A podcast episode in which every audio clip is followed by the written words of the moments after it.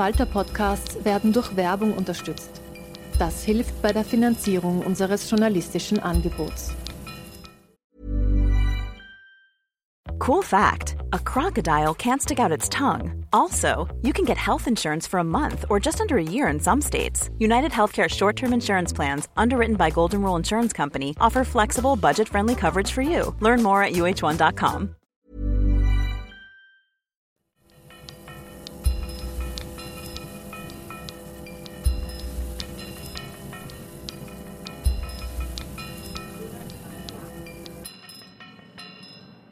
Herzlich willkommen, liebe Zuhörerinnen und Zuhörer, bei der 60.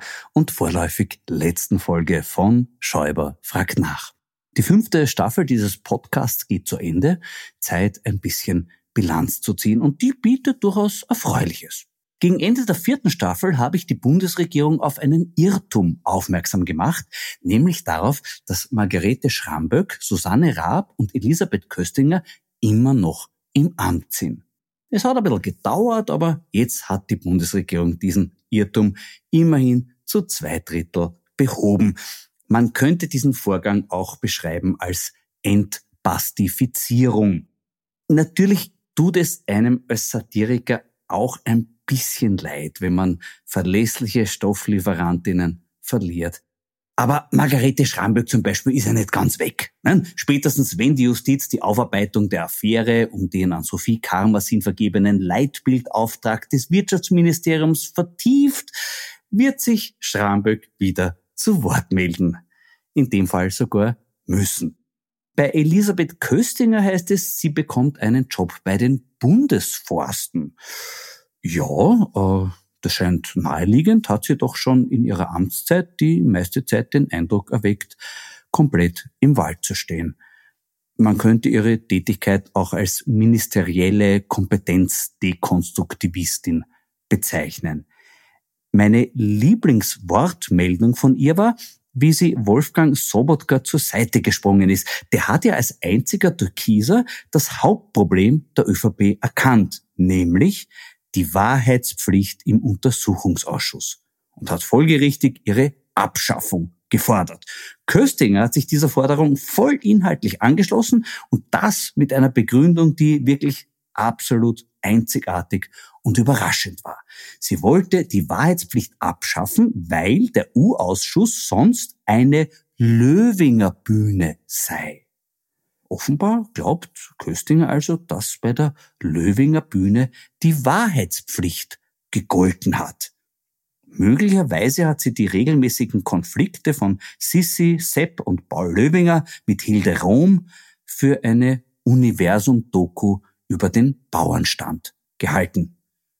Oder vielleicht für eine Frühform des TV-Formats Bauer sucht Frau. Vielversprechend Neues gibt es auch zur Affäre um die 25 Millionen Euro Spende der OMV für die Nachwuchsabteilung von Putins Lieblingsfußballclub und ihre von uns allen finanzierte Reinwaschung durch die OMV Compliance Abteilung, über die ich hier in der Vorwoche berichtet habe. Da wird es jetzt am 3. Juni eine Hauptversammlung geben, die sich auch mit diesem Thema beschäftigen wird müssen. Übrigens gab es neben dem werbeeffektmäßig völlig sinnlosen Sponsoring der in Russland nicht präsenten OMV für Zenit St. Petersburg auch ein Gegensponsoring der Gazprom für den heimischen Fußballclub Austria Wien. Eingefädelt angeblich von ÖGB-Präsident Wolfgang Katzian und HC Strache. Klar, rot und blau gemischt ergibt violett. Ob schwarz die Farbe des Geldes war oder in Folge gründlich weiß gewaschen, werden wir wahrscheinlich nie erfahren. Das gilt leider auch für die meisten Schmiergeldzahlungen rund um die Anschaffung des Eurofighters, was ich sehr traurig finde. Umso gerührter bin ich daher von der Tatsache, dass es dieser Tage doch noch einen Eurofighter-Prozess gibt. Der ehemalige Lobbyist Herbert Werner hat 6,5 Millionen Euro vom Eurofighter-Hersteller IADS bekommen und soll jetzt vor Gericht die Frage aller Fragen beantworten. Wo war deine Leistung? Da könnte man jetzt sagen, na gut, als geschichtliches Anschauungsmaterial ist es sicher sehr wertvoll. Man sieht beim Eurofighter-Skandal, wie die Inseraten-Korruptionsaffäre oder der Novomatic-Zahl dann alle drei Skandal ausgegangen wären, wenn das System Bilnacek noch intakt wäre alle Augen zugedrückt und alles andere erschlagen. Aber es fehlt bei diesem Eurofighter-Prozess halt der Bezug zur Gegenwart. Nein? Moment den gibt es doch. Ich habe da was Schönes entdeckt. Im Vorjahr gab es eine parlamentarische Anfrage der NEOS an Karl Nehammer. Steffi Crispa und Co. wollten von ihm wissen, worum es bei einem Treffen zwischen dem Novomatic-Lobbyisten B und einem hohen Innenministeriumsbeamten gegangen ist, woraufhin Nehammer behauptete, ein wie auch immer geartetes Verhältnis des B zur Novomatic sei weder ihm als damaligen Minister noch den Beamten des Ministeriums bekannt gewesen. Eine Wissenslücke, die erstaunlich wirkt, denn zu ihrer Schließung hätte Nehammer nur nachfragen oder nachlesen müssen, was kurz zuvor im Parlamentarischen Untersuchungsausschuss besprochen wurde. Dort berichtete die zum Thema Novomatic zahlt an alle drei geladene Auskunftsperson Peter Barthold von diversen Pro-Novomatic-Interventionen des besagten Herrn B., die in einer bizarren Drohbotschaft gipfelten. Einen mit Barthold befreundeten ÖVP-nahen Geschäftsmann mit besten Kontakten zum Sebastian Kurzberater Bernhard Bonelli warnte B. per Mail, dass es, Zitat, wegen dieser Novo-Barthold-Scheiße eng für dich wird, weil du in deinem naiven Gutmenschentum sowas von dämlich agierst, du Depp, bist schon viel zu weit gegangen, ohne dass es dir was bringt, ausgenommen Riesenprobleme. Hör auf mich, verdammt nochmals! Vier Rufzeichen. Nun könnte man meinen, das öffentliche Bekanntmachen solcher Drohungen Sogar die Kronenzeitung hat darüber berichtet. Das müsste auch die Wahrnehmungsschwelle von Karl Nehammer problemlos überschreiten. Bei ihm war diese Schwelle aber möglicherweise blockiert, weil er B noch als aktiven Kommunikator in ganz anderer Sache gedanklich abgespeichert hatte, nämlich als Medienberater des Eurofighter-Lobbyisten Herbert Werner, also Berater von jenem Herrn, der jetzt vor Gericht steht, weil er einst vom Eurofighter-Hersteller RDS 6,5 Millionen Euro bekommen hat. Auf die Wo war der Leistungsfrage fällt ihm da aktuell nichts ein. Er verweigert die Antwort. Sein Berater B war da zuvor gesprächiger. Der hat erklärt, Werners Aufgabe wäre gewesen, zu verhindern, dass Jörg Haider den Eurofighter-Deal platzen lässt ein letztendlich von Erfolg gekröntes Vorhaben, das von den österreichischen Steuerzahlerinnen und Steuerzahlern finanziert wurde. Diesen aber immerhin einen kleinen Trost in Form eines oft zitierten Skurrilitätshöhepunktes der heimischen Korruptionsgeschichte gespendet hat. Die bei EATS gefundenen Leistungsbeschreibungen von Herbert Werners Firma City Chambers. Sie lauten Lobbying bei Dr. W. Lüssel, Dr. J. Leider und KH Lasser. Zwischen all den fassungslos machenden Ungeheuerlichkeiten des Eurofighter Schmiergeldskandals bietet diese Anekdote wenigstens ein bisschen Anlass zum Schmunzeln und wer weiß, vielleicht tauchen auch in der Novomatic-Zahl dann alle drei Affäre noch ähnlich erheiternde Dokumente auf. Denkbar wäre beispielsweise folgende Leistungsbeschreibung. Lobbying bei HC Lache, Magister G. Lümel und Magister W. Lobotka. Da könnte dann sogar Karl Nehammer ahnen, von wem hier die Rede ist. Von einem anderen Novomatic-Lobbyisten war in dieser fünften Staffel auch öfters die Rede, nämlich Professor Gerd Schmidt, jener Herr, der als Belastungszeugensponsor und Falschinformationen Einkäufer im Prozess gegen den Ibiza-Videomacher Julian Hessenthaler für Staunen gesorgt hat. Da wurde mittlerweile eine Anzeige gegen Schmidt wegen falscher Zeugenaussage eingebracht bei weitem nicht das größte Problem, das der Herr Professor derzeit hat. Wenn dieser Podcast nach dem Sommer weitergeht, werde ich Ihnen darüber bestimmt noch einiges berichten können. Berichten wollte ich Ihnen jetzt noch, wie mein in der ersten Folge dieser Staffel beschriebener Prozess gegen den Kripo-Chef Andreas Holzer ausgegangen ist, aber leider wurde er schon wieder vertagt. Herr Holzer hat mich geklagt, weil ich gefordert habe, dass er auf einem noch zu errichtenden Denkmal für die Ibiza-Videomacher unbedingt auch drauf sein sollte. Die Videomacher haben nämlich erklärt, sie hätten das Video nie gemacht, wenn Holzer vorher aufgrund ihres schon vorhandenen Belastungsmaterials gegen Strache ordentlich ermittelt hätte. Holzer meint, er hätte eh ganz toll ermittelt, aber das scheint speziell in seinem Fall eine Interpretationsfrage zu sein, hat er doch einst in einem Amtsvermerk eines seiner Ermittlungsergebnisse so zusammengefasst. Weder auf den Mobilgeräten noch auf den sonstigen elektronischen Daten von Thomas Schmidt konnten sachverhaltsrelevante Informationen vorgefunden werden. Und das ist für mich das Dokument des Jahres. Inseratenkorruption, Novomatic zahlt an alle drei, Steuerintervention Sigi Wolf, wir sind die Hure für die Reichen, danke, dass wir das so offen besprechen können. All unser Wissen darüber verdanken wir dem Handy von Thomas Schmidt. Die Einstufung dieser Informationen als nicht sachverhaltsrelevant ist atemberaubend. Aus dem Mund des obersten heimischen Kriminalbeamten wirkt das für mich wie das Bekenntnis eines Physiknobelpreisträgers zur Flat Earth Theory. Also sehr, sehr mutig. Ausnahmslos Sachverhaltsrelevantes habe ich in den vergangenen Wochen meiner Kiste vom Wein und Co. entnommen und heute habe ich zum Abschluss noch einen echten Höhepunkt im Glas. Auch Menschen, die mit Wein nichts anfangen können, kennen den Namen FX Pichler, eine Legende des österreichischen Weinbaus. Gemeinsam mit seinem Sohn Lukas macht er ein paar der weltweit renommiertesten Weine, die unser Land zu bieten hat. Die Ried Frauenweingarten liegt zwischen Ober- und Unterleuben. Der grüne Wettliner 2020 wird allen Vorschusslorbeeren gerecht. Sehr viel Struktur, viel Frucht und was die zu erwartende Langlebigkeit betrifft, muss ich noch viele, viele Podcasts machen, bis ich mir deswegen Sorgen machen muss. Prost!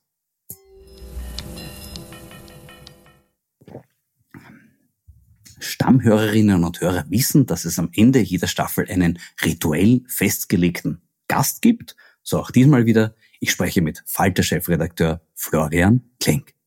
Grüß dich, Florian. Grüß dich, Florian. Lange nichts mehr gehört von dir. Konkret eine Dreiviertelstunde lang. Wir kommen nämlich aus dem Wiener Stadtsaal, wo wir eine Matinee unseres Programms Sag du, Florian, gespielt haben. Hat's dir Spaß gemacht? Ja, wobei das Problem ist, dass das immer länger wird, weil ursprünglich haben wir gesagt, wir reden eine Stunde lang über die Verlotterung der Republik. Ich zitiere aus den Akten und mhm. du machst Witze.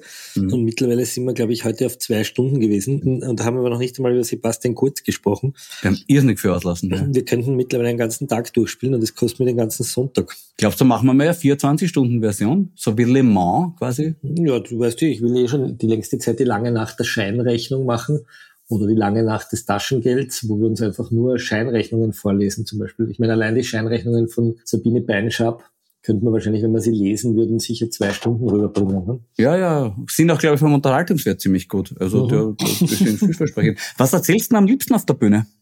Na, eigentlich schon die Geschichte von Professor Gerd Schmidt. Also ich merke das größte Erstaunen, wenn man die drei Schmidts erklärt. Ne? Thomas mhm. Schmidt, der Generalsekretär im Finanzministerium, Richard Schmidt, der Schreiber vom Express und Professor Gerd Schmidt, der Novomatic-Lobbyist, der dem einzigen Belastungszeugen gegen Julian Hessenthaler ähm, 50.000 Euro gezahlt hat, ihm und einem anderen. Und wenn man beschreibt, wie die drei miteinander zusammenhängen, das ist eigentlich spannend. Das ist toll. Mir ist aufgefallen, dass die drei Schmiede eigentlich nur Schmiedeln sind und in Wirklichkeit alle Schmiede haben. Also beim Gerd Schmidt ist es der Professor Graf von der Novomatik, beim Thomas Schmidt war es der Sebastian Kurz und beim Richard Schmidt ist es der Herr Schütz, der den Express finanziert. Naja, aber Vorsicht, die Frau Schütz finanziert den Express, die ist mit über 50 Prozent beteiligt. Ach so, und der hat mit dem Herrn Schütz nichts zu tun? Naja, ob sie sein Geld ausgibt, das wissen wir noch nicht. Ich gehe mal davon aus, dass der Schmidt sicher viele Gewinne macht mit seinem Express. Es hat auch auf YouTube, habe ich jetzt gesehen, hat sein Express-Kanal immer so 48 äh, Likes und so. Aber wir sollten Don't Flood the Song with Schmidt. Stop flooding the song wie Schmidt. Ich habe vorhin berichtet, dass es derzeit einen Eurofighter-Prozess gibt. Der Herr Werner von City Chambers wird gefragt, wo seine Leistung war. Kannst du dich noch daran erinnern? Ich glaube aber, ich kann mich nur deshalb erinnern, weil du es heute im Stadtsaal gesagt hast. Das war der, der geschrieben hat, Lüssel leider ähm, Lasser. Lasser, der die Namen von den Politikern so lustig äh, anders geschrieben hat. Wobei ich rätsel, ob er einfach vielleicht eine falsche Tastatur verwendet hat. Könnte das sein. Ich fürchte, es stimmt leider, Aber ich dass glaube, er gemeint hat, dass uns, wir müssen Eurofighter erklären, weil zum Beispiel 25 Jahre alte Zuhörerinnen und Zuhörer nicht mehr wissen, was Eurofighter war. Eurofighter war ein Flugzeug, das die österreichische Bundesregierung unter Wolfgang Schüssel und Jörg Haider, damals Susanne Riesbasser, gekauft hat. Und zwar ursprünglich wollten die andere Flugzeuge kaufen. Die wollten ursprünglich, ich glaube, Saab kaufen. Und über Nacht kam dann eine große Sinnesänderung. Und da sind wir dann draufgekommen in verschiedenen Urschüssen, dass ein ehemaliger FPÖ-Generalsekretär, der Herr Rumpold, von einer einem Lobbyisten ungefähr sechs Millionen Euro bekommen hat. Entschuldige, du hast damals nachgefragt beim Staatsanwalt äh, zur Causa Rumpold. Wie war das? Genau, es war so, dass wir draufgekommen sind, der Herr Rumpold, der dann auch später in der Telekom-Affäre verurteilt wurde, dass der sechs Millionen Euro bekommen hat und verteilt hat, ähm, nein, nicht verteilt hat, der hat es bekommen für die Organisation einer Pressekonferenz und für die Organisation von Hintergrundgesprächen mit Politikern. Und die Frage, die natürlich im Raum stand, war, ob das Geld an die FPÖ weitergeflossen ist. Und dazu hätte man die Konten aufmachen müssen. Und der damalige Staatsanwalt Hans-Peter Kronerwetter hat aber die Konten nicht geöffnet. Und wie sind wir da drauf gekommen? Indem ich einfach geblufft habe und bei der Staatsanwaltschaft angerufen habe und gesagt hat, wieso habt ihr die Konten nicht geöffnet vom Rumpold? Und die haben gesagt, wieso wissen Sie das? das war einfach ein Bluff. Ja, Großartig, und großartig. Das, das, das Recherchemittel des Bluffs oder Bluffs, wie sagt man? Bluff? Bluff, Bluff, Bluff. ja, ja, schon. Das da ist mir zum Beispiel auch beim Landeshauptmann Bröll so gewesen. Da ist jemand zu uns ins Büro gekommen und hat gesagt, die Erwin Bröll Privatstiftung kriegt verdeckt vom Steuerzahler 120.000 Euro. Das scheint aber nirgendwo auf und das ist ein Beschluss, der auch nicht öffentlich gefasst wird. Aber die ganze Landesregierung stimmt mit. Und dann habe ich angerufen beim Pressesprecher vom Erwin Bröll und habe gesagt, sag, stimmt das eigentlich, dass der 120.000 Euro kriegt? Ähm, die, also nicht er, der Bröll, sondern die Stiftung. Und daraufhin sagt der Pressesprecher, naja, wieso regt sie das auf? Das ist eh schon seit zehn Jahren so. Schön. Also auch da sind wir draufgekommen durch eine blöde Frage. Ne? Und das mag ich an Österreich, weil eigentlich investigativer Journalismus in Österreich sehr einfach geht. Und das ist auch der Grund, warum wir so wenig investigative Journalisten vielleicht haben, weil man sehr leicht auf die Dinge draufkommt, die ja. Auch sehr transparent sind. Ne? Wir erinnern uns an das legendäre Zitat von Thomas Schmidt. Kannst du dich erinnern, was er gesagt hat? Welches? Er hat gesagt, wir sind die Hure der Reichen. Ach so, ja. Unser Mitarbeiter hat eine legendäre Antwort gegeben, nämlich... Danke, dass wir das so offen besprechen können. Genau. Ja, natürlich. Was gibt's Nein, Transparenteres? Ich das, meine, das liebe ich. Aber ich möchte in einem Punkt möchte ich ergänzen, es ist nicht nur immer das gleiche Personal, es gibt auch zeitliche Endlosschleifen. Weil weil du vorher so hingestellt hast, der Eurofighter, das ist alles vergangen. Nein, Du hast erwähnt, der plötzliche Meinungsumschwung, den es beim Eurofighter gab. Da denke ich vor allem an Finanzminister Karl-Heinz Gasser. Der war von Genau. Anfang an total dagegen, hat gesagt, weißt du, nein, der nicht. Pressesprecher war von Karl-Heinz Kasser? Der erste? Ähm, der Schmidt, oder? Genau, Thomas Schmidt, natürlich. Ja, Ja, eh der klar. hat dort gelernt. Gelernt ist gelernt. Können Sie noch erinnern, es gab den Verein der Freunde der New Economy. Die haben 200.000 Euro von der industriellen Vereinigung bekommen, angeblich für eine Homepage. Und wer war in dem Verein? Der Herr Pasquali. Wer war das? Der, der jetzt in der Inseratenaffäre die Rechnungen freigegeben haben soll. Hm? Ganz genau, ganz genau. Und ich wollte noch ganz gern dazu erzählen, der Grasser hat damals diesen überraschenden Meinungsumschwung gemacht. Über Nacht war er auf einmal Fan des Eurofighters, war total dafür, dass wir den kaufen. Er war mit dem Sigi Wolf zuvor in München bei ERDS. Magner-Chef, muss man erklären. Sigi Wolf ist der ehemalige Magner-Chef und ein ähm, Steuerprofi. und jetzt ein Automobilprofi und auch Steuerprofi. Das war der, der darauf hingewirkt haben soll, dass seine Finanzbeamtin ein Finanzamt bekommt, nämlich Baden. Sie soll zu ihm gesagt haben, sie will baden. Und vielleicht war es auch nur ein Irrtum und sie wollte einfach nur schwimmen gehen. Mhm. Ähm, aber jedenfalls hat man es so verstanden, dass sie ein anderes Finanzamt wollte. Hat sie auch bekommen. Hm? Und angeblich soll sie ihm dafür geholfen haben, sein Steuerproblem aus der Welt zu schaffen. Und deswegen untersucht es das jetzt die Justiz und fragt, ob das möglicherweise ein Korruptionsdelikt war. Genau. Bestreitet das. Der war mit dem Grasser damals bei ERDS, darauf war der Grasser auf einmal voller Fan für den Eurofighter. Und das hätte die Wirtschafts- und Korruptionsstaatsanwaltschaft auch untersuchen sollen. Diese speziellen Meinungsschwenk Grasser, wie war das möglich? Und zuständig dafür war in der WKSDA ausgerechnet Linda Poppenwimmer.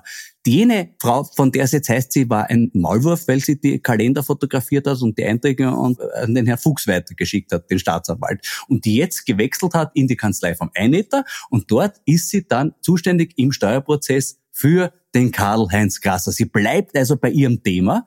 Und das finde ich wirklich eine wunderschöne Kontinuität vom Eurofighter bis zum jetzigen Inseratenkorruptionsskandal. Alles in einem Package. Du kannst das gleiche Personal nehmen für die verschiedensten Dinge, oder? Ich meine, das würde mich ja mehr per se noch nicht stören. Also, dass eine Staatsanwältin Rechtsanwältin wird oder ein Staatsanwalt Rechtsanwalt das kommt ja immer wieder vor. Ne? Also auch der, zum Beispiel der Verteidiger von Johann Gutenus war früher Staatsanwalt. Ja? Und es gibt viele Staatsanwälte, die haben die Seiten gewechselt. Das Problematische ist was anderes, dass die Staatsanwaltschaft, dass die Staatsanwältin die Seiten wechselt, gleichzeitig sagt, wie unglaublich äh, sie hat nicht gesagt korrupt, aber intrigant und verdorben die WKSDA war, für die sie gearbeitet hat.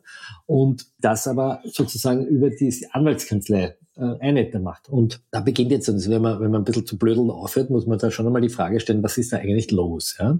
Wir haben eine Kanzlei Einheiter, die vertritt Karl-Heinz Grasser, die vertritt zum Beispiel den Herrn Fleischmann, das war der Medienbeauftragte der Regierung, ein sehr enger Vertrauter von Sebastian Kurz. Und dieser Manfred Einetter, den ich sehr lange kenne, ähm, ist ein sehr wortgewaltiger Anwalt, der überall, wo er auftritt, immer wieder sagt, es ist ein Skandal, dass die WKStA private Chats beschlagnahmt und dass diese privaten Chats auch noch dann geleakt werden. Das wird überall von Einetter gestreut.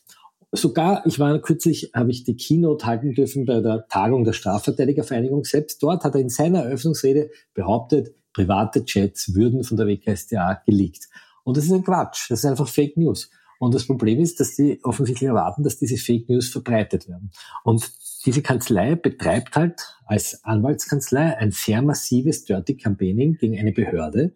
Und das ist etwas Ungewöhnliches, weil normalerweise versuchen ja Strafverteidiger, die Beweisführung zu bekämpfen oder Entlastendes vorzulegen oder andere Rechtsmeinungen zu gelten. Aber dass man ständig Dinge behauptet, die gar nicht stimmen, das ist merkwürdig. Und jetzt kommt, dass diese Kanzlei auch die Rechtsschutzbeauftragte des Justizministeriums betreut hat beim Verfassen einer Stellungnahme gegen die WKStA. Und zwar hat sie behauptet, die WKStA habe rote Linien überschritten bei den Sicherstellungen. Tatsächlich hat die WKStA einen einzigen Fehler gemacht. Sie wollte nämlich das Handy von Wolfgang Fellner peilen und ist aber rechtzeitig draufgekommen, dass sie das nur darf, wenn sie die Rechtsschutzbeauftragte fragt. Und deswegen hat man diese Peilung unterlassen. Sonst sind alle Sicherstellungen vom Oberlandesgericht bestätigt worden. Das Oberlandesgericht hat überall den dringenden Tatverdacht bestätigt. Sogar den dringenden Tatverdacht von Sophie Kamersin, als sie in Urhaft gekommen ist, hat man bestätigt. Er hat gesagt, grundsätzlich gibt es auch die Haftgründe, aber man kann ein gelinderes Mittel anwenden.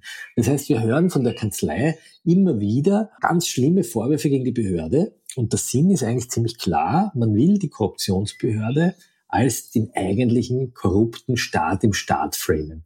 Und da gibt es ganz viele Journalisten, die dem leider in die Falle tappen. Und das geht ja mittlerweile so weit, dass sogar ein, ein Rechtsanwalt, der ehemalige ÖVP-Abgeordnete Georg Vetter, wo geschrieben hat, dass die WKStA den Straftatbestand der, ich glaube, du hast das mal ausgegraben. Straftat der versuchten Machtveränderung. Ja. Okay, das ist spannend, oder? Das ja, ist eigentlich ja. so der Vorwurf, die WKStA als Staat im Staat würde einen Putsch vorbereiten. Das ist ja auch das, was Pilnacek geschrieben hat, als die WKStA begonnen hat, gegen Sebastian Kurz zu ermitteln, haben die gesagt, das ist ein Putsch. Also Straftatbestand der versuchten Machtveränderung, das finde ich spannend. Ne? Since 2013, Bombas has donated over 100 million socks, underwear, and t-shirts to those facing homelessness. If we counted those on air, this ad would last over 1,157 days. But if we counted the time it takes to make a donation possible, it would take just a few clicks. Because every time you make a purchase, Bombas donates an item to someone who needs it. Go to bombas.com slash ACAST and use code ACAST for 20% off your first purchase. That's bombas.com slash ACAST, code ACAST. Ist eigentlich eine Wahl auch. Wenn du wählen gehst, bist du eigentlich schon verdächtig für der Straftat der versuchten Machtveränderung. Das heißt, wenn man in Niederösterreich aus der Wahlzelle geht, bei der nächsten Landtagswahl, dann kommen mhm. vielleicht die Wahlbeobachter und sagen, was haben Sie da gemacht? Ne? Mhm. Da würde ich aufpassen. Es ist sehr gefährlich. Haben Sie das versucht, die Macht zu verändern? Ne? Ja, spannend. Nein, Spaß beiseite. Ich glaube, was wir wirklich erleben, ist eine ganz massive Kampagne gegen eine Korruptionsbehörde. Und das ist aber etwas, was nicht neu ist in Ländern, in denen Korruption bekämpft wird, dass man einfach versucht, sozusagen die Dinge umzudeuten. Also nicht die Behörde, die Sachverhalte klärt, steht auf der richtigen Seite und untersucht, sondern die ist korrupt. Und die Medien, die darüber berichten, die sind eigentlich verdorben und stecken unter der Decke mit den Korruptionsermittlern. Und außerdem gehören die Gesetze geändert, weil die sind viel zu scharf. Wir erinnern uns, der Justizminister Brandstätter wollte damals zum Beispiel die untreue Tatbestände verändern. Ja? Oder mhm. jetzt will man zum Beispiel erreichen, dass man nicht mehr aus Chats zitieren darf. Das ist aber insofern problematisch, weil du ja eine Parallelbürokratie in Österreich hast. Wir haben ja erlebt, dass viele Entscheidungen, Personalfragen, äh, viele Fragen, wie Gesetze zu formulieren sind, äh, viele Hintergrunddinge über Chats gelaufen sind. Und wenn man jetzt diese Chats zum Beispiel in den Medien nicht mehr veröffentlichen darf, dann würde das ja bedeuten, dass wir über die Vorgänge unserer Regierung, auch in der Bürokratie, nicht mehr berichten dürfen. Und das ist eigentlich ein Anschlag auf die Pressefreiheit den wir äh, so nicht zulassen dürfen. Ähm, was will man noch erreichen? Man will zum Beispiel erreichen, dass vor dem Urschuss keine Wahrheitspflicht mehr herrscht. Das war ein Vorschlag vom Nationalratspräsidenten Sobotka. Ja? Und er hat es damit begründet, dass es äh, im Urschuss in Deutschland auch keine Wahrheitspflicht gibt. Ne? Was eine Lüge ist natürlich. Er hat genau. das Recht auf Lügen mit einer Lüge gekämpft. Ne? Genau, genau. Und der, für mich der Höhepunkt war ein Aufsatz vom ehemaligen OGH-Präsident Eckhard Ratz in einer juristischen Fachzeitung, der allen Ernstes geschrieben hat, dass die WKStA zu viele Informationen in die Sicherstellungs-, also in die Hausdurchsuchungsbefehle hineinschreibt. Mhm. Und das würde dazu führen, dass man, dass das dann halt in die Medien gelangt, weil ja oft Verteidiger oder Verteidiger von anderen Parteimitgliedern, die verfangen sind in dem Fall, das an die Medien weiterspielen. Und das würde der WKStA nicht zustehen. Was eigentlich bedeutet, dass er meint, dass die Beschuldigten möglichst wenig erfahren sollen. Ja? So, ist dieser Herr Ratz ein bekennender Konservativer und in einem Hintergrundgespräch neulich saß er neben dem vorhin besagten Rechtsanwalt Georg Vetter zusammen und die haben den Journalisten genau diese Geschichte aufgetischt, dass die WKStA also viel zu viel in die Akten hineinschreibt. Also in Wirklichkeit hat er Litigation PR gemacht, also eine kommunikative Begleitung des Strafverfahrens von Kurz und tut aber so, als wäre er noch irgendwie der honorige Professor. Ja, ganz kurz, Florian, aber da muss man schon noch dazu sagen, das ist natürlich eine perfide Strategie der WKStA, aber die haben ja auch deshalb so viele Informationen hineingeschrieben, damit die Hausdurchsuchung bewilligt wird. Das ist natürlich eine Sauerei, ne? Weil früher hat man das anders gemacht. Wir erinnern uns noch an die Eurofighter-Geschichte. Da gab es ganz klare Hinweise, dass möglicherweise verbotene Provisionen gezahlt wurden, dass Scheinrechnungen gelegt werden. Wir erinnern an Rumpold. Mhm. Da wurde sogar der ehemalige Air Chief, wir erinnern uns an Erich Wolf, hat er geheißen. Ja. Der hat sogar wirklich Probleme bekommen, weil er nämlich ein, also seine Frau ein Darlehen bekommen hat von einem Rüstungslobbyisten und viele haben vermutet, dass das gar kein Darlehen war, sondern in Wirklichkeit eine verdeckte Zahlung. Und da hätte natürlich ein Staatsanwalt zu ermitteln beginnen müssen. Und der damalige Rechtsschutzbeauftragte, das war noch nicht die Frau Eicher wie heute, hat gesagt, es ist eine unerträgliche Fehlentscheidung, dass das Verfahren eingestellt wurde. Aber der Staatsanwalt damals hat einfach nicht so wirklich ermitteln wollen. Was mich so fasziniert beim Eurofight, es gibt ein quasi Geständnis. Alphonse Mainsdorf-Puy, der Lobbyist, hat gesagt, es kam zur Anschaffung des Eurofighters durch die Republik im Anschluss an aggressive Zahlung von Erfolgsprämien an wichtige Entscheidungsträger.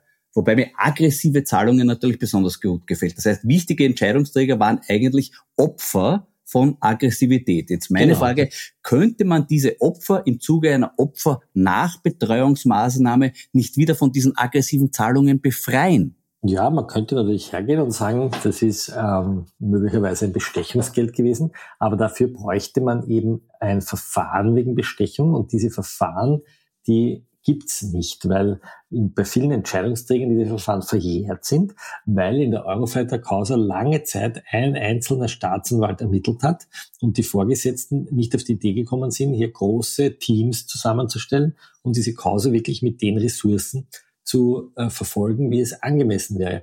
Es gibt dafür in der Managementverwaltung einen Begriff, der nennt sich Management by Capacity. Also ich kann natürlich Fälle nicht nur mit Weisungen steuern oder mit irgendwelchen Maßregelungen, sondern ich kann Fälle auch einschlafen lassen, indem ich einfach kein Personal hingebe. Und da kommen wir jetzt in die Ursache des ursprünglichen Streits zwischen der WKSDA und dem Justizministerium, dem Herrn Pilnacek und dem Herrn Oberstaatsanwaltschef Fuchs. Die WKSDA hat sich immer darüber beschwert, dass es zu wenig Ressourcen gibt, um diesen Monsterfall, der 70 Kartons schwer ist, zu bearbeiten. Und ja. dafür haben sie dann ein Ohrenreiberl bekommen vom Sektionschef. Und der Sektionschef hat aber nicht damit gerechnet, dass das Ohrenreiberl aufgenommen wurde aus Dombad. Und das ist die legendäre, der schlagt's Genau.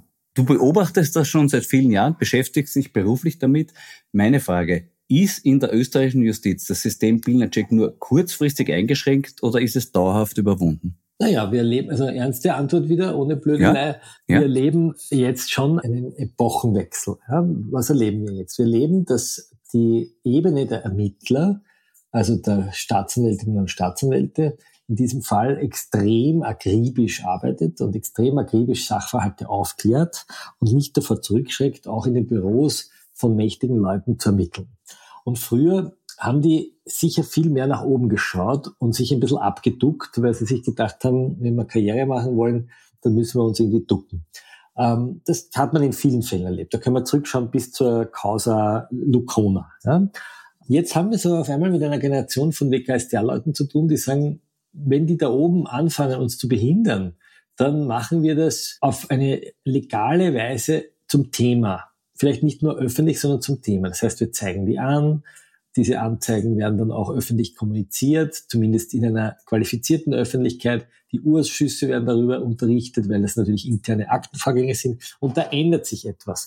Und ich glaube natürlich nicht, dass Christian Pilnacek je wieder zurückkommen wird, weil schon allein dafür, dass er für seine Frau interveniert hat in der Steiermark, dass die eine Richterpräsidentin wird, weil man seiner Familie ein Foul angetan hat, wie er das gegenüber dem Landeshauptmann der Steiermark geschrieben hat. Schon dafür kann er eigentlich nicht zurückkommen. Und der Chef der Oberstaatsanwaltschaft Wien, dem wurde die WKStA jetzt eh weggenommen. Das macht jetzt auf einmal die Oberstaatsanwaltschaft Innsbruck. Und siehe da, seit das die Oberstaatsanwaltschaft Innsbruck macht, die sicher nicht weniger qualifiziert ist als die in Wien, siehe da, seitdem klagt die WKStA überhaupt nicht mehr über unzulässige Eingriffe. Die sind total zufrieden. Die werden auch beaufsichtigt und ihre Fälle werden auch den Gerichten vorgelegt. Aber es ist nicht mehr dieser doch sehr äh, beharrliche Druck von oben. Und da hat man schon das Gefühl, dass sowohl der Herr Pilnacek als auch der Herr Fuchs immer schön geschaut haben, dass es eh nicht zu unbehaglich wird da oben. Und das sieht man in vielen, vielen kleinen Chats. Mhm. Ich musste die Woche wieder vor Gericht. Der Kripo-Chef Holzer versucht mich mit einer Klage einzuschüchtern. Frage an dich als Jurist, was bringt ihm das? Das verstehe ich auch nicht. Ich meine, der Herr Holzer ist der Chef des Bundeskriminalamts und du hast eine Glosse geschrieben darüber, dass er ein Denkmal kriegen soll, weil er dadurch, dass er im Jahr 2015 nicht ordentlich ermittelt hätte, äh, ein Denkmal bekommen soll. Weil die Eberwitzer Videomacher gesagt haben, sie hätten sonst das Video nicht gemacht. Was mich wundert ist, dass er deine satirische Überhöhung geklagt hat weil er nämlich jetzt einen Prozess ausgelöst hat, in dem auf einmal wirklich in der Sache geprüft wird, ob die Amtsvermerke, die der BKA-Chef Holzer damals noch als kleiner Beamter geschrieben hat, ob die wirklich in Ordnung waren. Und in dem Verfahren ist meine Beobachtung, und das sage ich jetzt nicht, weil ich irgendwie der Haberer bin, aber es kommt schon immer mehr heraus, dass auch andere Journalisten, zum Beispiel Journalisten der Zeit Bild 2 oder auch andere Journalisten, ich glaube im Kurier, diese Kritik geübt haben und der Herr Holzer jetzt diese Kritik lauter hört als vorher. Also ich bin da ein bisschen verwundert, warum er sich diesen Prozess antut. Mhm. Es ist übrigens kein Prozess wegen eines Faltartikels, müssen wir betonen, sondern ja, ja. wegen eines Standardartikels. Also so ich spreche. Mich hat vor allem gewundert, dass er sich ja widersprochen hat. Er hat ja vor Gericht etwas anderes ausgesagt, als er vom Parlamentarischen Urausschuss ausgesagt hat. Und im Parlamentarischen Urausschuss gilt eigentlich Wahrheitspflicht. Und ich bin da drin gesessen, ich habe mir das angehört und habe mich wirklich gewundert, warum ein BKA-Chef nichts anderes zu tun hat, als so eine Satireklasse zu verklagen, wo es tatsächlich meiner Meinung nach um politische Bewertung geht. Aber schauen wir mal, wie das Gericht entscheidet. Der Prozess zieht sich ja jetzt auch schon über mehrere Monate hin. Du hast mit solchen Klagen mehr Erfahrung. Wie gehst du mit solchen Einschüchterungsversuchen um? Naja, es kommt darauf an, ob es ein Einschüchterungsversuch ist. Zum Beispiel, wir haben im Falter geschrieben, dass der Sigi Wolf stolz war, dass er 280 Enten getötet hat. Das war falsch. Das war nicht der Sigi Wolf, sondern das war ein Geschäftskollege von ihm. Und der hat ihm das geschrieben, ganz stolz. Und der Sigi Wolf hat nur zurückgeschrieben, super. Ähm, und dann noch irgendwie gibt es noch mal ein anderes Gespräch. Ähm, Was machen wir da? Da rufen wir, ich habe angerufen, zum Beispiel seinen ähm, Lobbyisten, den Josef Kaliner, der ist ehemaliger SPÖ-Bundesgeschäftsführer und Spin-Doktor von Viktor Klima gewesen, ist jetzt sozusagen Spin-Doktor für Sigi Wolf. Ähm, und ich habe angerufen den Herrn Professor Wolfgang Rosam, das ist auch ein Spin-Doktor vom, vom Sigi Wolf und habe auch gemeint, also wir werden keinen Prozess brauchen, weil wir stellen das automatisch richtig. Aber Sigi Wolf will 10.000 Euro von uns und will einen Prozess. Also da sieht man schon so eine Geste, dass er jetzt äh, Geld will, Geld braucht. Vielleicht braucht er auch Geld, wenn man ihm die Gemeindewohnung weggenommen hat und er jetzt irgendwie auch ein Sozialfall ist. Na, der Putin ist auch nicht mehr, glaube ich, der dauernd Putin bei ist ihm. auch nicht Ne? mehr da und so. Also wenn wir was absichtlich oder nicht absichtlich, wenn wir es fehlerhaft machen oder wenn wir Fehler gemacht haben, dann stellen wir die in der Regel richtig. Und normalerweise geben sich die Leute dann zufrieden, wenn man sich entschuldigt. Ja? Außer es ist wirklich ein Schaden entstanden. Andere juristische Fachfrage, wird das Hessenthaler Urteil halten? Hm, Das darf ich nicht erörtern. Das ist medienrechtlich verboten. Ich kann nur sagen, dass das Hessenthaler Urteil ein Schöffenspruch ist. Und bei Schöffenverfahren, so wie bei Geschworenenverfahren, kann der Beschuldigte die Beweiswürdigung nicht mehr bekämpfen. Ähm, Die Schöffenverfahren sind Laienverfahren, Laienrichterverfahren. Und ähm, da kannst du nur grobe rechtliche Fehler geltend machen, aber nicht mehr die Beweiswürdigung. Also die Frage, ob man einem vom Novomatic-Lobbyisten Gerd Schmidt bezahlten Zeugen, der sich mehrfach widersprochen hat, glaubt oder nicht, das ist eine Frage der Beweiswürdigung und da kann kein Richter mehr den Schöffen in die Parade fahren. Mhm. Und äh, der von dir vorhin erwähnte Professor Schmidt, er hat jetzt wegen seiner Aussage im Hessenthaler Prozess eine Anzeige bekommen, wegen falscher Zeugenaussage. Das kann aber auch nichts mehr ändern am, am Urteil. Naja, nein, an und für sich nicht, weil ja die Belastungszeugen gegen Hessenthaler sind ja zwei ähm, drogensüchtige Menschen, ein Herr Slaven K. und seine Freundin, die eingesperrt wurden wegen Drogenhandels oder er zumindest, ich glaube, sie hat dann eine Bewährungsstrafe gekriegt, glaube ich, wenn ich es richtig drauf habe. Und die haben anfänglich gesagt, dass sie die Drogen nicht vom Hessenthaler haben. Oder er hat anfänglich gesagt, er hat es nicht vom Hessenthaler, sie hat immer gesagt vom Hessenthaler. Und dann, als das Geld geflossen ist, ähm, ein bisschen, ein paar Monate oder ungefähr ein Jahr später hat er auch seine Meinung geändert und ist auch draufgekommen, dass es der Hessenthaler war. Das Ganze ist natürlich ein bisschen gespenstisch, weil sich die beiden Zeugen widersprochen haben. Der Richter aber gemeint hat, der Hinweis, dass sich die beiden widersprochen haben im Verfahren, äh, ist ein Beweis dafür, dass sie sich nicht abgesprochen haben. Also da wird es dann wirklich kafkaesk, wenn sich Zeugen, die noch dazu Geld bekommen haben, teilweise widersprechen, trotzdem als glaubwürdig bezeichnet werden. Da kommst du dann eigentlich nicht mehr raus. Wir feiern nächste Woche drei Jahre Ibiza-Video. Äh, du hast ursprünglich hat's geheißen, du wirst den HC Strache treffen. Das findet jetzt aber nicht statt, oder wie ist da der Status? Nein, ich glaube, wir haben uns eigentlich nicht mehr viel zu sagen ähm, oder hatten uns auch nie viel zu sagen. Ähm, ich habe mich einmal kurz mit dem Johann Gutenus äh, hingestellt und das ist eigentlich sinnlos, weil die beiden immer wieder sozusagen das Märchen auftischen, wir hätten da irgendwie was zusammengeschnitten. Wahr ist, der Grund, dass sie zurückgetreten sind, lag darin, dass Strache einer russischen Oligarchennichte, also wenn man so will, jemanden, der im Reiche Putins zu Macht und Ansehen kam, gesagt hat, wenn du für mich österreichische Medien kaufst, dann kriegst du Staatsaufträge. Und diesen Satz hat er gesagt. Und dieser Satz ist, auch wenn er hundertmal sagt, aber alles ganz legal, ähm, ist er politisch so verwerflich, dass ein Vizekanzler zurücktreten muss. Und deswegen ist er ja auch zurückgetreten. Und das Zweite, was da sichtbar wurde, war der Satz, dass die Novomatic an alle drei Parteien äh, gezahlt hat über den Umweg von Vereinen. Und auch hier hat man zumindest bei der ÖVP, aber auch bei der FPÖ gesehen, dass es Vereine gab und äh, so Thinktanks, wo die Novomatic ziemlich viel Geld eingezahlt hat. Und äh, auch das hat gestimmt. Es hat sogar gestimmt, dass Strache gesagt hat, dass ihm der Superfundchef Baha geraten hätte, das Parteivermögen in Gold anzulegen.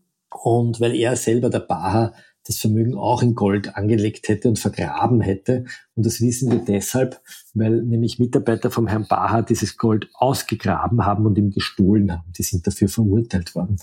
Ähm, diese Firma Superfund, ähm, für die der Herr Baha gearbeitet hat, die ist jetzt übrigens der Arbeitgeber von Gernot Blümel, unserem Finanzminister. Der ist jetzt dort der CEO von Superfund. Aber ich wollte nur dazu sagen, weil du dich immer wunderst, dass so viele Aussagen vom Strache, vom Ibiza wieder sich als wahr erweisen. Das hätte man ehrlich gesagt schon früher wissen können, weil der Strache gesagt hat, in seinem Sushi auf Ibiza war ein Wahrheitsliquid drinnen. Genau, das hat er mal gesagt. Es ging darum, ob er K.O.-Tropfen bekommen hat.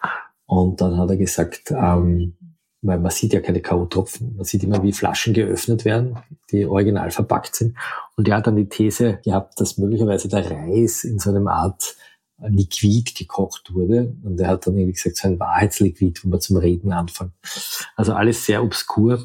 Was ich ausschließen kann, ist, dass es sozusagen Szenen gibt, die wir nicht genannt hätten. Wir haben ja immer dazu geschrieben, dass er gesagt hat, alles muss ganz legal sein. Aber du kannst eben auch nicht ganz legal sagen, morgen gehe ich eine Bank ausrauben und das mache ich aber alles nur ganz legal. Und das ist der Grund, warum er zurücktreten ist und der Grund, warum äh, auch der Nationalrat dann später die ganze Regierung entlassen hat, weil es eben ein korrupter Politiker war. Ob er sich strafbar gemacht hat oder nicht, müssen Sie die Gerichte klären. Aber das, was wir dort gesehen haben, war ein korruptionsanfälliger Politiker. Ich finde vor allem, dass zwei Punkte in der Nachbetrachtung des Ibiza-Videos immer ein bisschen untergehen. Das eine ist das Finale. Am Schluss sagt der Strache dezidiert nochmal zum Gürtenos, geh nochmal rein zu ihr, zur Oligarchin und sage ihr, dass wir dabei sind. Und er fordert ihn wirklich mehrfach auch, bitte geh jetzt rein, bitte sag sie, wir, wir sind dabei. Ja klar, Joshi mach's ja klar. Genau. Ja. Es ist ja dann auch noch weitergegangen. Sie haben ja sicher dann so Codes ausgemacht, dass man dann eine Presseaussendung irgendwie eine gefakte bringt und so.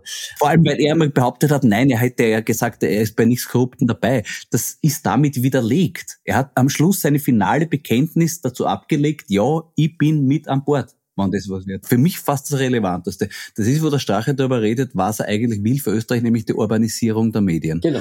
Und er berichtet darüber, dass er den äh, Pecina, der das ja schon für den Orban gemacht hat, tatsächlich ein Geschäftsmann, der für den Orban damals, vielleicht kannst du das kurz äh, zusammenfassen. Also sehr holzschnittartig formuliert hat er damals sehr viele Regionalmedien gekauft. Das ist so, wie wenn in Österreich jemand die Nön, die oberösterreichischen Nachrichten, die Salzburger Nachrichten, die Tiroler Tageszeitung, die kleine Zeitung, keine Ahnung, äh, nimm noch ein paar dazu, kaufen würde, bündeln würde in einem Unternehmen und dann würde man es sozusagen dem Strache oder irgendeinem Machthaber verkaufen und auf einmal hast du die Kontrolle über ganz viele, so über den Regionalmedienverbund.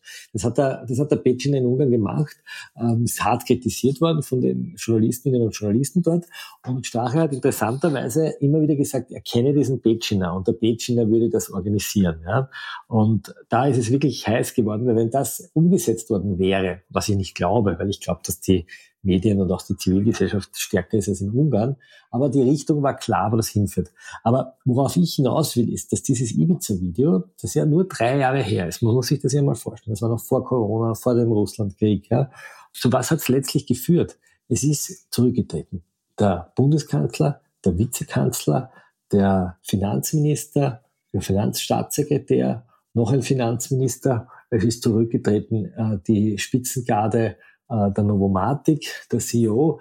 Ähm, es ist, hat zu einer riesigen äh, Verwerfung geführt im ganzen Glücksspielbereich. Wir haben äh, eine, eine ganz neue Regierung. Jetzt sind zurückgetreten die Frau Schramberg. Wir wissen heute über die Geschäfte der Frau Karmasin, die immerhin in Untersuchungshaft war, weil sie laut einer möglichen Grundzeugung, nämlich Frau Sabine Reinschab, die ihre Mitarbeiterin war, ähm, wurden gefälschte Rechnungen gelegt, damit man Steuergeld verwenden kann für Parteipropaganda.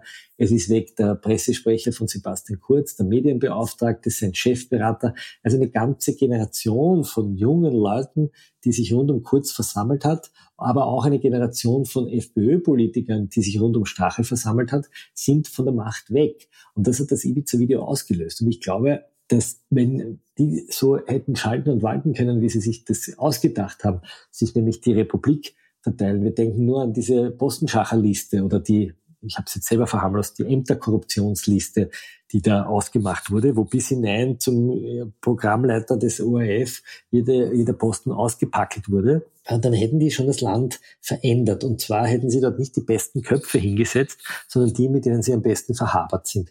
Und da muss man den Ibiza-Machern wirklich dankbar sein, dass sie diese Korruptionsbereitschaft äh, öffentlich gemacht haben durch dieses Video. Und daher ist dieser 17. Mai eigentlich ein sehr denkwürdiger Tag. Was erwartest du von der Aufarbeitung der Inseraten-Korruptionsaffäre? Naja, das wird, ich meine, wir haben ja mittlerweile ein Geständnis. Ja, ich meine, da muss man mal drüber als, als Justiz. Also es wird einmal auf jeden Fall ein Verfahren geben gegen die Frau Beinschab. Die Frau Beinschab belastet auch die Frau Kammersin. Also es wird, glaube ich, auf jeden Fall eine Anklage gegen Kammersin und Beinschab und ziemlich sicher auch gegen den Thomas Schmidt, weil der Thomas Schmidt ja schwer belastet wird und auch in den Chats sich selbst schwer belastet, dass er Rechnungen abgezeichnet hat, die ähm, nicht fürs Finanzministerium eine Leistung beinhaltet haben, sondern für die ÖVP und für den Sebastian Kurz.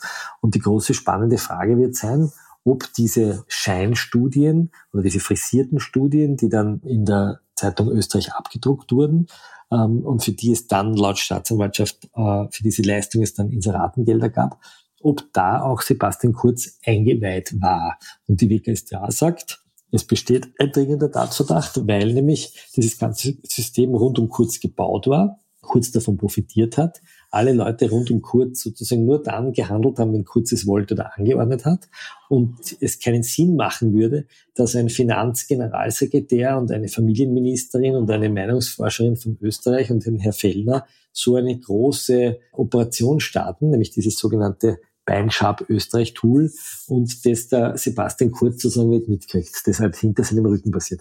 Mich erinnert das in einer anderen Dimension ein bisschen an die Geschichte von Grasser, der auch immer gesagt hat, das ist alles hinter meinem Rücken passiert, ich habe da nichts zu tun. Ja. Jetzt muss man fairerweise festhalten, dem Grasser ging es um 10 Millionen und, und wirkliche Bestechungen im ganz großen Stil.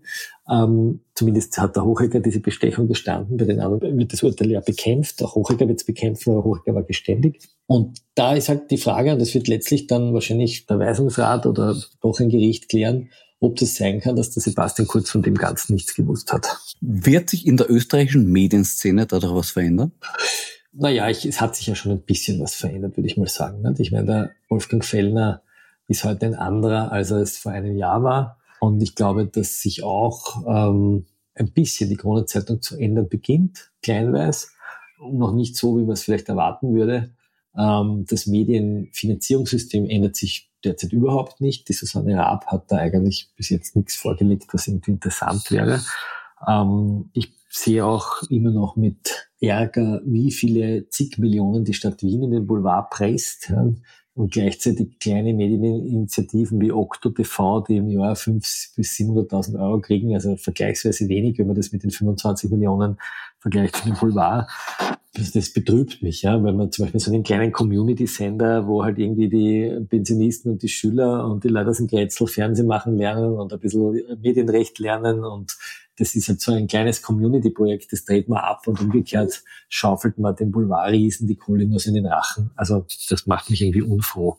Äh, also ich finde, dass das Rote Wien hier genauso endlich einmal nachdenken sollte, welche Art von Medien sie mit ihren Inseraten fördert. Der Falter gehört zu den ganz wenigen heimischen Medien, die leserzahlenmäßig wachsen. Wie geht's beim Falter weiter? Ja, der Falter wächst in der, sozusagen in den Abozahlen. Also wir haben ja mittlerweile ungefähr drei Viertel unserer Einkünfte aufgrund von Abonnentinnen und Abonnenten. Ähm, das ist für uns total wichtig, ja, weil wir über die Abonnenten natürlich langfristig planen können. Ja. Wir haben jetzt ungefähr 45.000 Leute, die den Falter abonniert haben. Und wenn wir jetzt nochmal 10.000, 15.000 draufkriegen würden, dann stehen wir natürlich finanziell so da, dass wir uns diesen Journalismus, den wir machen, wirklich leisten können. Ähm, wir haben anders als viele Boulevardmedien auch eine starke Firewall zwischen der Anzeigenabteilung und der Redaktion, was dazu führt, dass wir insbesondere im Falter Morgen, der sich ja sehr speziell um Wien kümmert, der Martin Staudinger leitet den ja mit, gemeinsam mit der Soraya Pechtel, die seine Mitarbeiterin ist, da haben wir in letzter Zeit sehr viele Stadt-Wien-Geschichten aufgedeckt. Ja. Und das geht von der kleinen Grätzl-Affäre bis zum, bis zum Rauf ins Rathaus. Du selber bist mittlerweile auch Filmstar geworden. Wie gefällt es dir an sich so in der Showbranche? Total super. Weißt du, ich kann mich jetzt endlich mal reinfühlen, wie es dir so geht den ganzen Tag. Es ist total super. Ich krieg nur mehr rote Teppiche ausgerollt und trinke eigentlich nur mehr Gänsewein und kann mit dir essen gehen. Gänsewein so. ist ein Ausdruck für Wasser. Ich weiß, das war ein Spaß. Ich trinke ja auf der Bühne immer Wasser. Ich weiß nicht, was in deiner Karaffe ist, aber. Sicher kein Red Bull. Du bist der, du bist, glaube ich, der Weinkenner von uns beiden. Du bist ja eher so der Gusenbauer von uns beiden. Ne? Du trinkst den guten Wein. Ja, das ist klar. Ist, ne? Das ist klar. naja, jemand der anderen aus heiterem Himmel als Gusenbauer bezeichnet. Da gibt's eine schöne, da gibt's eine schöne Passage in den Chats. Da wird immer der Kabinettchef von Sebastian Kurz, der wird immer genannt, der heißt Bonelli und äh, der Hartwig Löger, der Finanzminister, nennt ihn immer Brunelli. Ja, beim Gusenbauer war da der Brunello gewesen natürlich. Das ist ganz logisch. Da muss ich jedes Mal schmunzeln, dass es der Gusit Brunello genannt hat. Das ist ganz logisch, nein, nein. Du, der Gusenbauer ist natürlich klar, Ich meine, das Einzige, was, es gab einen Moment, wo ich einmal Mitleid mit, mit dem Gusenbauer hatte. Das war, wie er erzählt hat, von den ersten Koalitionsverhandlungen mit Wolfgang Schüssel, wo er bei ihm in der Wohnung war und wo er gesehen hat, wo der Wolfgang Schüssel den Wein lagert. Nämlich am Klo.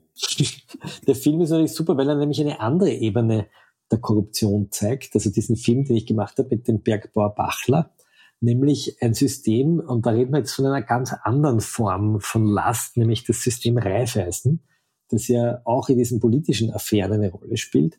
Aber wie sehr Raiffeisen sozusagen über die Kreditvergaben an die Bauern und über die Nöte, die die Bauern haben, jetzt in diesem ökonomischen Wandel äh, hin zu Massenproduktion und, und einer neuen Subventionswirtschaft, dass man sieht, wie sehr Raiffeisen eigentlich die Bauern in der Hand hat und die Regionen in der Hand hat. Und für mich der wirklich wichtigste Satz in dieser Doku über den Christian Bachler, den der Kurt Langbender gedreht hat, Bauer Bobo, war der Satz von der Maria Bachler, der Mutter, die gesagt, wer Schulden hat, schweigt. Und wer verschuldet ist, schweigt. Und dass die Leute in Österreich das Maul nicht aufreißen, hat vielleicht auch zu einem großen Teil nicht nur mit einer Untertanenmentalität zu tun, sondern einfach auch damit, dass die Leute verschuldet sind, dass sie systemisch äh, nicht mehr nach oben kommen. Und das ist auch eine sozusagen sozialpolitische und wirtschaftspolitische Frage. Also vielleicht sind manche Bünde und manche Kammern und manche Banken auch deshalb so wirkmächtig, weil die Leute nicht mehr das Maul aufreißen können, ohne ihre eigene Existenz zu gefährden. Du hast aber vor, weiterhin das Maul aufzureißen. Ja, ich reise nicht das Mal auf, ich schreibe ja nur und manchmal sitze ich mit dir auf einer Bühne. Ne? Aber dann machen wir es gemeinsam und ja, wir werden dabei bleiben, oder? Ja, ich meine, jetzt machen wir das wie lange? Fünf Jahre und ich habe das Gefühl, das ist so ein Korruptionszug, wo jeden, jedes Wochenende ein neuer Waggon dran gestellt wird, über den wir dann reden und hinten fliegt wieder einer weg. Ich glaube, das kann man wahrscheinlich bis zum Lebensende machen. Und das Schöne ist ja, dass die Veranstaltungen immer noch wahnsinnig gut besucht sind, obwohl jetzt so eine Corona-Krise ist und alle jammern dass die Häuser nicht voll werden, kommen die Leute und hören sich das an, weil man natürlich da ein bisschen deinen Schmäh mit meiner Aktenkenntnis paart und das macht halt irgendwie Spaß. Das ist sehr, sehr schönes Schlusswort, lieber Freund. Da kann ich nur sagen, möge uns diese Übung auch weiterhin gelingen. Danke dir für das Gespräch. Ich danke dir. Das war die 60. und vorerst letzte Folge von Schäuber fragt nach. Danke fürs Zuhören. Danke für die vielen sehr erfreulichen Reaktionen, die ich auf diesen Podcast bekommen habe. Ich freue mich sehr darüber. Alle 60 Folgen gibt es übrigens auf meinem Schäuber fragt nach Kanal zum Nachhören. Nach dem Sommer sollte es hier mit einer sechsten Staffel weitergehen. Wenn Sie zwischenzeitlich Sehnsucht nach mir haben, kommen Sie mich doch besuchen. Ich spiele zum Beispiel mit den Staatskünstlern mehrmals in den Bundesländern oder mit Florian Klenk im Stadtsaal und Open Air im Theater im Park. Und mein neues Buch, wenn das in die Hose geht, sind wir hin, eignet sich auch vorzüglich als Urlaubslektüre. Ich wünsche Ihnen einen schönen Sommer. Bleiben Sie aufmerksam. Ihr Florian Schäuber.